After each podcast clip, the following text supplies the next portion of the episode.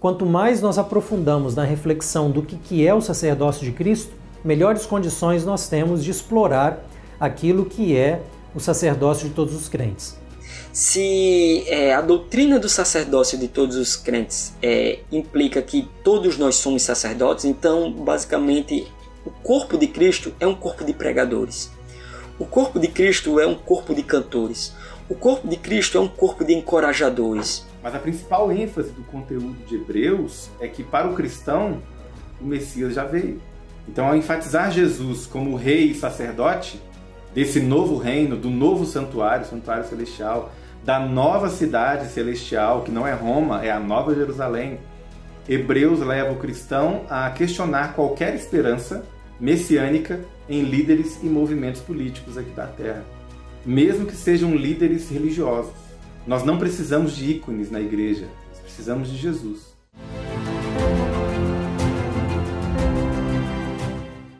Por que, que a gente está confiante de que a nossa relação perante Deus está ok? Que perante Deus a gente não é condenado? De acordo com Hebreus no capítulo 6, essa confiança vem do fato de que Jesus Cristo nos conduz até o outro lado da cortina. O santuário celestial é o lugar onde o Pai Celestial nos otorga bênçãos em Cristo, bênçãos espirituais, bênçãos salvíficas, que vêm desde antes da fundação do mundo até o momento presente e indo até o futuro da nossa herança.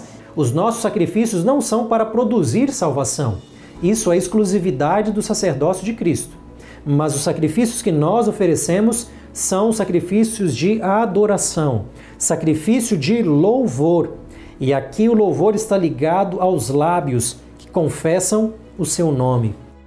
Existe um grande desafio na vida de todo cristão, que é o de harmonizar suas crenças doutrinárias e seu relacionamento com Deus no contexto de seu dia a dia, em sua rotina de vida prática. Muitas vezes, parece haver um abismo entre uma teoria religiosa e aquilo que realmente importa na hora de encarar as atividades profissionais, as relações familiares e o restante dos compromissos que acumulamos. Se isso já não fosse desafiador o suficiente, a religião ainda apresenta conceitos como o santuário e o sacerdócio de Cristo.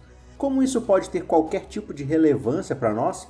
Pouco antes da reforma protestante, alguns cristãos começaram a questionar o fato de líderes religiosos estarem se apropriando indevidamente do papel sacerdotal e vicário de Cristo. A resposta bíblica que os reformadores deram a esta prática trouxe mudanças não somente à teologia da época, mas também à nossa noção concreta do que é ser um sacerdote em nossa realidade prática. Não saia daí, o Teólogos está só começando.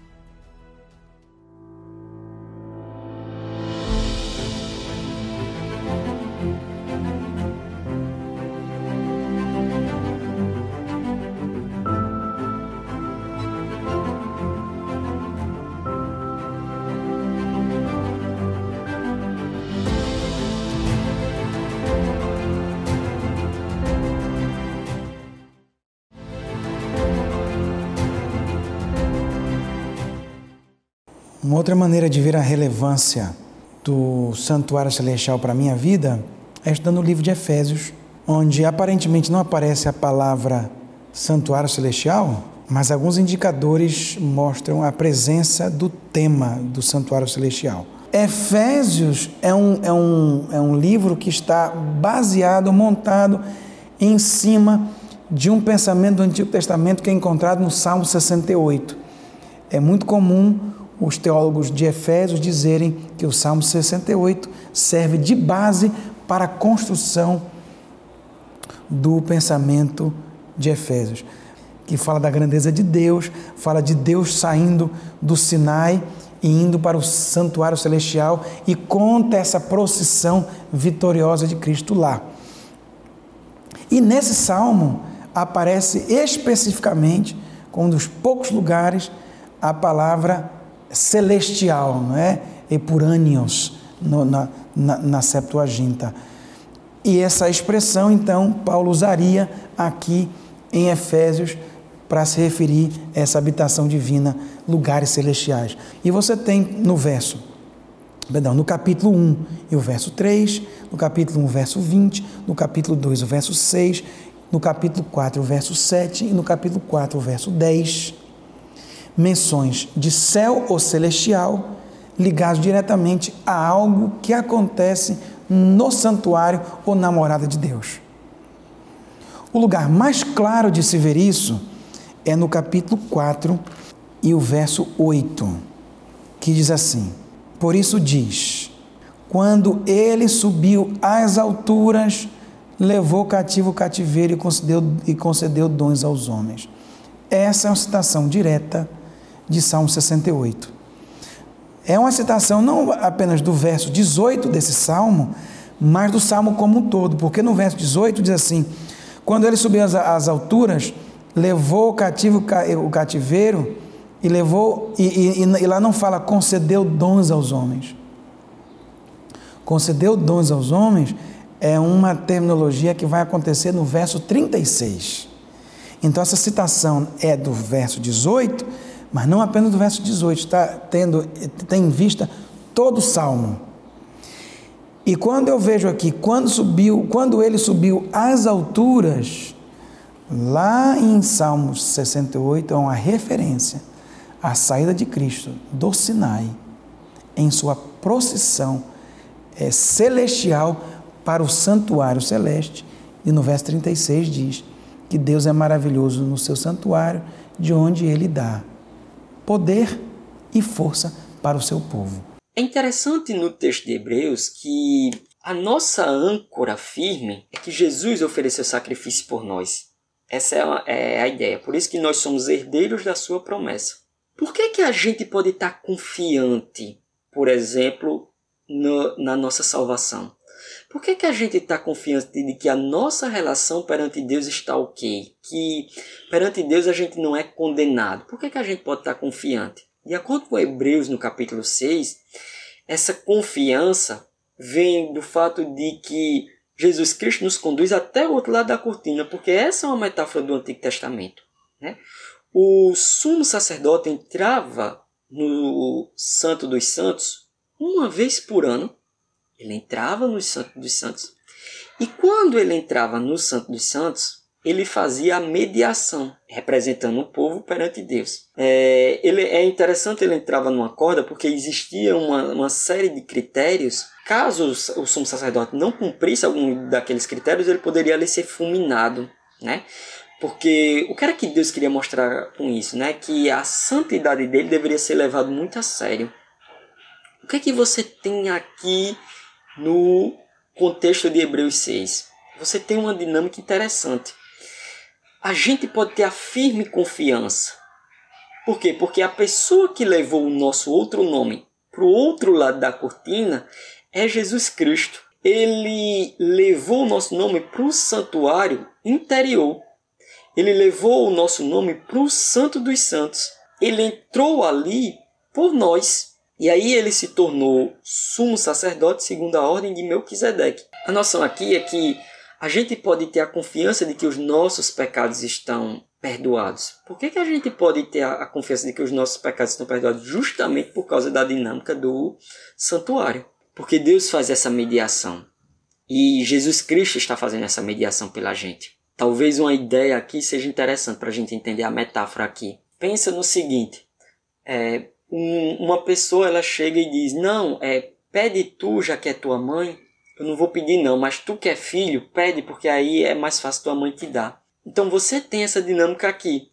Né? É, Jesus Cristo é o sacrifício perfeito que foi oferecido uma vez por todas. E agora ele está aplicando os benefícios de, é, disso em nós.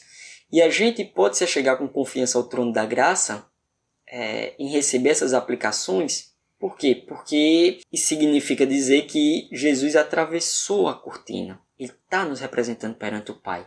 Né? E pelo fato de ele estar tá nos representando perante o Pai, a gente pode ter confiança de que ele já está fazendo a mediação. Então não preciso do pastor para fazer a mediação, não preciso do líder religioso para fazer a mediação. Ao longo do crescimento do cristianismo, Elementos externos das políticas romanas no decorrer da história foram importando tradições e configurações que transformaram a forma como os crentes se relacionavam com Deus. A figura de um líder religioso que mediasse essa relação foi imposta e absorvida. A verdade bíblica, porém, permanece disponível para aqueles que são sinceros. Cristo subiu aos céus e está completamente disposto a nos ligar diretamente ao Pai por meio de sua intercessão. No capítulo 1, verso 3, você tem novamente a, a expressão nos lugares celestiais, mas isso está ligado a bênçãos, a doação de bênçãos. E já foi demonstrado isso no livro do Dr. Eh, Elias Brasil, que o santuário celestial é o local de onde Deus é, dá bênçãos ao seu povo. E no Salmo 68 isso é muito claro.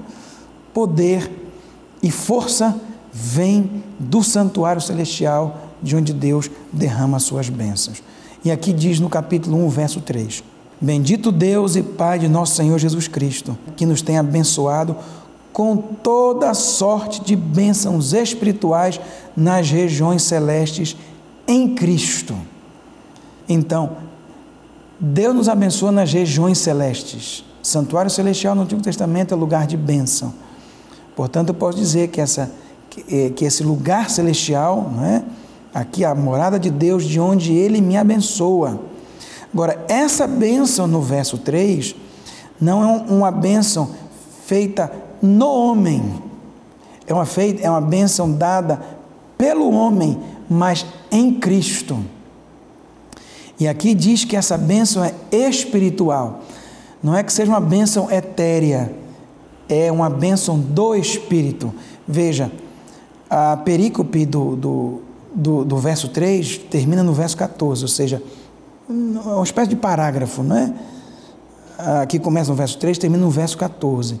No verso 3 começa com as bênçãos espirituais e no verso 13 e 14 termina com, a, com o selamento do Espírito Santo, através do qual nós somos feito herança. Então o Espírito Santo está no início e no final disso aí. Então essas bênçãos são bênçãos do Espírito dadas em Cristo por nós nos lugares celestiais. Nos lugares celestiais, é, na casa de Deus, na morada de Deus, você pode dar o nome que você quiser. Um dos nomes para isso é o santuário de Deus ou o templo de Deus, que é a casa dele. Agora, no verso 4, tem uma frase, tem, tem uma, uma, um, uma conjunção extremamente importante. Em português estão duas palavras, é, em inglês uma só. Aqui diz assim: assim como é, eu preciso ler tudo novamente para que você entenda esse assim como. Bendito o Deus e Pai de, de nosso Senhor Jesus Cristo, que nos tem abençoado com toda sorte de bênçãos espirituais nas regiões celestes em Cristo, assim como. Esse assim como vai agora descrever todas as bênçãos celestiais que Deus nos dá em Cristo Jesus no santuário celestial. Que bênçãos são essas? Uma série de bênçãos. E a primeira diz: Assim como nos escolheu nele, antes da fundação do mundo, para sermos santos e irrepreensíveis perante ele em amor. Segunda bênção, nos predestinou para ele, para a adoção de filhos por meio de Jesus Cristo, segundo o beneplácito da sua vontade para louvor da glória de Sua graça. Outra bênção, na qual temos a redenção pelo Seu sangue, a remissão dos pecados segundo a riqueza da Sua graça, que Deus derramou abundantemente sobre nós em toda a sabedoria e prudência, desvendando o mistério de Sua vontade, segundo o seu beneplácito, que propuseram em Cristo de fazer convergir nele na dispensação de plenitude dos tempos, dos tempos todas as coisas, tanto as do céu como as da terra.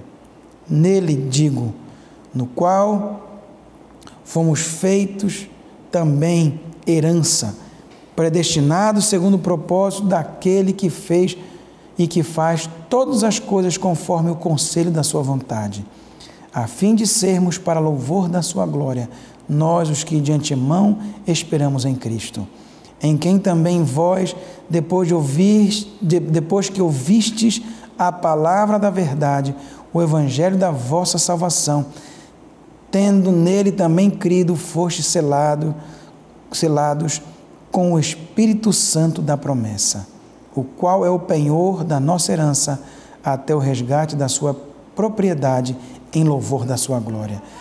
Todos esses bens, todas essas bênçãos, do verso 4 ao verso 14, são bênçãos dadas em Cristo, bênçãos espirituais dadas em Cristo por Deus a cada um de nós ou por cada um de nós.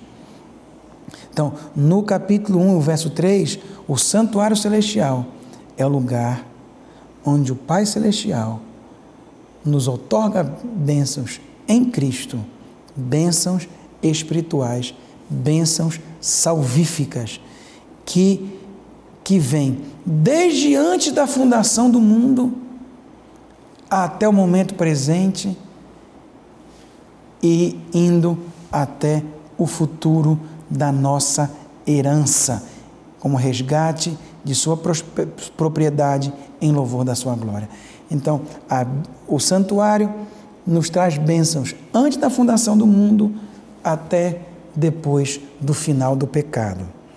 E essas bênçãos, novamente repito, são dadas em Cristo no santuário celestial. Eu as recebo em Cristo, estando em Cristo. Essa é uma expressão que em Efésios, no, no primeiro capítulo, aparece o tempo inteiro em Cristo, em Cristo, por Cristo, em Cristo. Porque as bênçãos espirituais do capítulo 1, verso 3, são dadas no santuário celestial, bênçãos espirituais dadas por Deus em Cristo.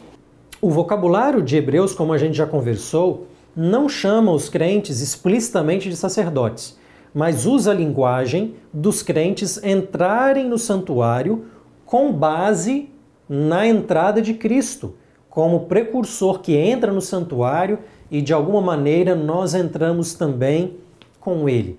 Essa não é uma, uma imagem completamente distinta daquilo que nós vemos no Antigo Testamento.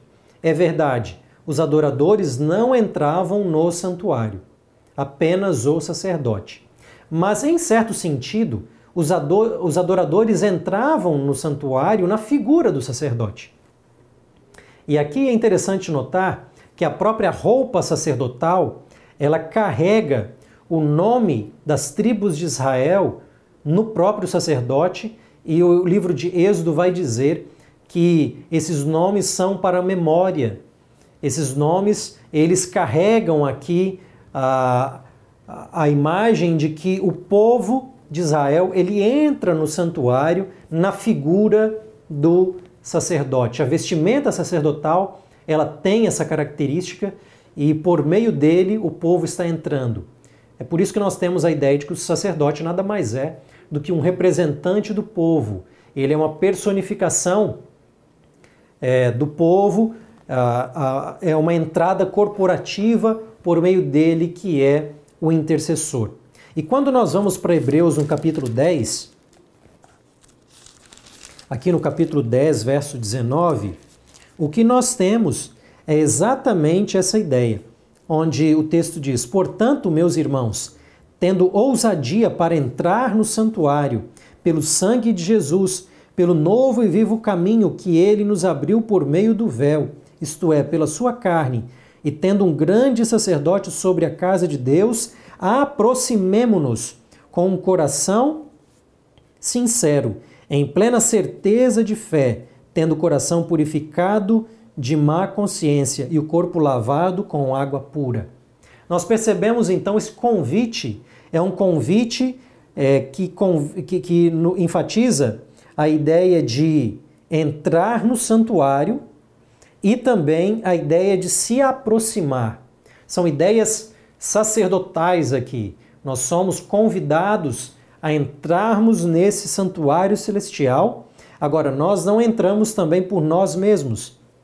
Se o capítulo 6 enfatizou que essa entrada é uma entrada porque Cristo entrou primeiro, no capítulo 10 nós lemos que nós entramos por meio do sangue de Jesus. O sangue de Jesus é a base, é a razão por meio da qual nós também podemos entrar no santuário. Essa Obviamente não é uma descrição literal, nós não estamos viajando para o céu de maneira corpórea, para entrar no santuário, mas é uma aplicação espiritual, aonde a nossa esperança, como é enfatizada no capítulo 6, a nossa certeza no capítulo 10, ela ela tem plenitude porque nós podemos por meio de Cristo entrar espiritualmente no santuário celestial. Ao longo da narrativa bíblica, desde a criação no Gênesis, passando pelas alianças através do Antigo Testamento, sempre foi propósito de Deus que seu povo exercesse o papel de sacerdotes na terra, servindo e cuidando da natureza e dos seus semelhantes, em uma atitude de adoração a Deus. Infelizmente, por causa do pecado, o egoísmo manchou a imagem de Deus no homem, tornando mais difícil exercermos nossa missão. Graças ao trabalho de Cristo no santuário, somos novamente integrados a esse ministério. Agora, quando se vai ao capítulo 4, você tem agora bênçãos de Deus espirituais dadas por Cristo à igreja. No capítulo 1, bênçãos espirituais dadas no santuário celestial em Cristo. E no capítulo 4, bênçãos de Deus por Cristo dadas à igreja que vem do santuário celestial. Então, no capítulo 4 e o verso 10 diz assim: Aquele que desceu é também o mesmo que subiu acima de todos os céus.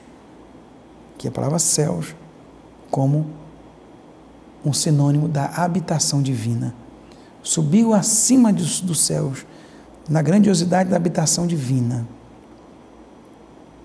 E aí diz: E ele mesmo, em português está concedeu, mas é a palavra deu, a mesma palavra usada em Salmo 68, verso 36, não é?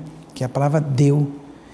E, e quando, quando Deus entra no santuário celestial, que Ele dá é, dons para os homens. E aqui no verso, no verso 11, a mesma coisa. Quando Cristo Jesus ascende ao céu, entra no santuário celestial, na habitação divina, ele então dá, ele concede dons aos homens. Quais são eles? Apóstolos, profetas, evangelistas, pastores e mestres, com, vista, com vistas ao aperfeiçoamento dos santos para o desempenho do serviço.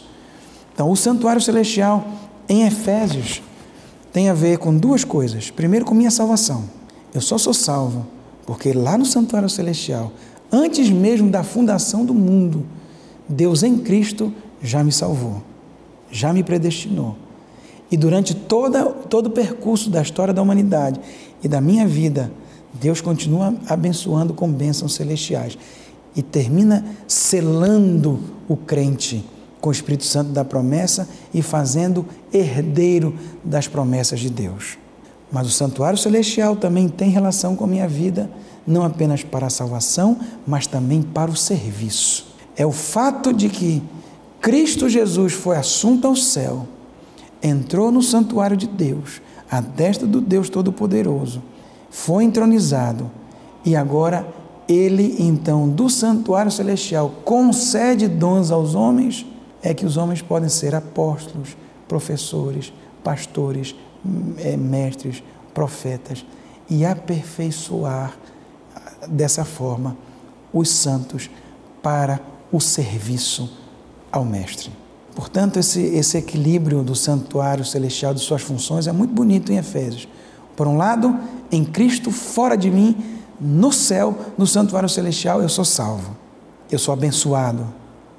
Por outro lado, aqui para mim agora, Deus me abençoa desde o santuário celestial, me equipando para ser um obreiro na causa de Deus. Porque Cristo está ali, nós somos convidados a entrar na sequência.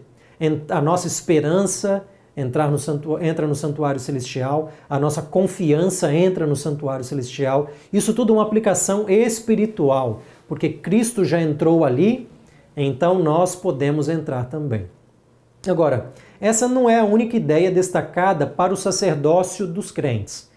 É, Hebreus implicitamente está considerando os crentes sacerdotes, porque eles são chamados a entrarem também no santuário, pelo menos de maneira espiritual, nossa esperança, nossa confiança. Só que Hebreus diz mais: ele vai elaborar, por exemplo, no capítulo 13, versos 15 a 16, algumas ideias bem interessantes você pode observar como que o sacerdócio ele está sendo construído aqui, o sacerdócio dos crentes, está sendo construído de maneira implícita. O texto diz assim: Por meio de Jesus, pois, ofereçamos a Deus sempre sacrifício de louvor, que é o fruto de lábios que confessam o seu nome. Não se esqueçam da prática do bem e da mútua cooperação, pois de tais sacrifícios Deus se agrada. A segunda forma por meio da qual o livro de Hebreus considera implicitamente os crentes como sacerdotes se vincula à linguagem de oferecer sacrifícios. Os crentes oferecem sacrifícios. No Antigo Testamento, quem oferece sacrifício é o sacerdote. Agora, vamos tomar alguns cuidados aqui para algumas qualificações. Nós não oferecemos sacrifícios a Deus de maneira direta. O nosso sacerdócio que oferece sacrifícios é dependente do sacerdócio de Cristo. Veja como o texto começa. O texto não começa dizendo que nós precisamos oferecer a Deus sacrifícios de louvor. O texto começa dizendo que é por meio de Jesus que nós oferecemos a Deus sempre sacrifícios de louvor. Então há uma dependência do sacerdócio de Cristo para falarmos do nosso sacerdócio. E quando nós oferecemos sacrifícios, os nossos sacrifícios, e aqui a gente é, concorda com a interpretação de Calvino, olhando para esse texto, os nossos sacrifícios não são para produzir salvação. Isso é exclusividade do sacerdócio de Cristo. Mas os sacrifícios que nós oferecemos são sacrifícios de adoração, sacrifício de louvor. E aqui o louvor está ligado aos lábios que confessam o seu nome. Quando nós cantamos, nós estamos oferecendo sacrifícios ao Senhor. Nós estamos sendo sacerdotes quando nós louvamos a Deus por intermédio dos nossos lábios. Essa, essa não é a única forma de ser sacerdote. O verso 16 também vai falar da prática do bem, da cooperação entre as pessoas e esse espírito de fazer o bem e de cooperar é chamado também de sacrifício que Deus se agrada. Nós louvamos a Deus, nós agimos como sacerdotes quando nós praticamos o bem para as pessoas e quando nós também promovemos cooperação num grupo, num grupo de pessoas, no grupo de seguidores e crentes em Cristo Jesus.